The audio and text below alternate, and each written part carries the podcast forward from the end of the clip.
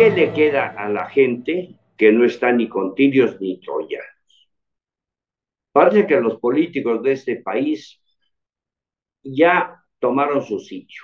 La llamada clase política ya se ubicó, o bien con Morena, o bien en contra de Morena. Punto. No hay alternativa alguna. El PAN, el PRI y el PRD son lo mismo. Lo demostraron el domingo pasado. Una gran expresión ciudadana en la Ciudad de México, pues contaminada con figuras de los tres partidos que evidentemente fueron para no perder face, como dicen los muchachos ahora. Pero la verdad, la verdad es que están equivocada, esa clase política está equivocada, porque la inmensa mayoría de la población mexicana no participa, está apática, no le interesa estar este pleito entre tirios y troyanos. No se pueden discutir los temas de la vida nacional con objetividad, verlas. Claro que se tiene que reformar el INE, por Dios, pero la iniciativa es muy mala. El presidente debe correr a sus asesores que presentaron la iniciativa. Yo la escuché el otro día que los, uno de los asesores le explicó.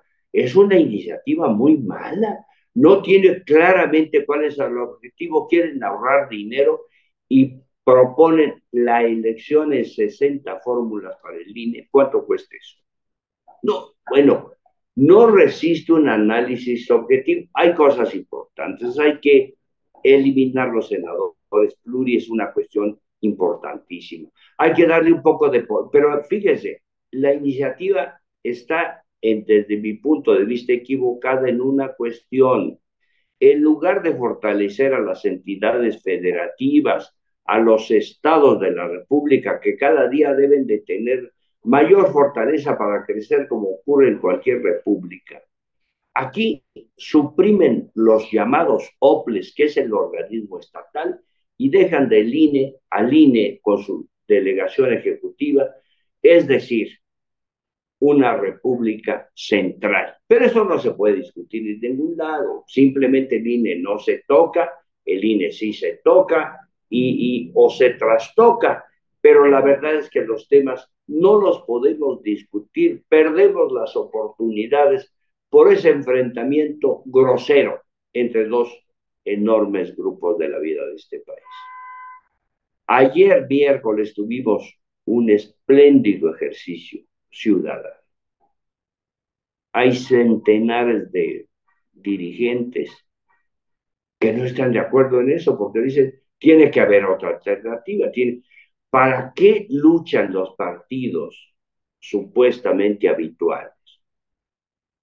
Por tener su presupuesto, sus diputados, etcétera. Si actúan en conjunto como si fueran uno solo, ya no les importa el contenido de la reforma, sino que simplemente dicen, bueno, moratoria legislativa. Solo decirlo es una torpeza tienen la obligación de discutir lo que les manden a su consideración. Es su trabajo, lo tienen que discutir. No, como no nos llevamos con el presidente, todo lo que mande ya no lo vamos a discutir. Los tres partidos juntos haciendo este tipo de declaraciones y el que se quiera salir, el que se atreva a discutir lo que nos mande, bueno, le echan, los satanizan. No es posible que la vida política del país sea tan pobre, sea tan pobre.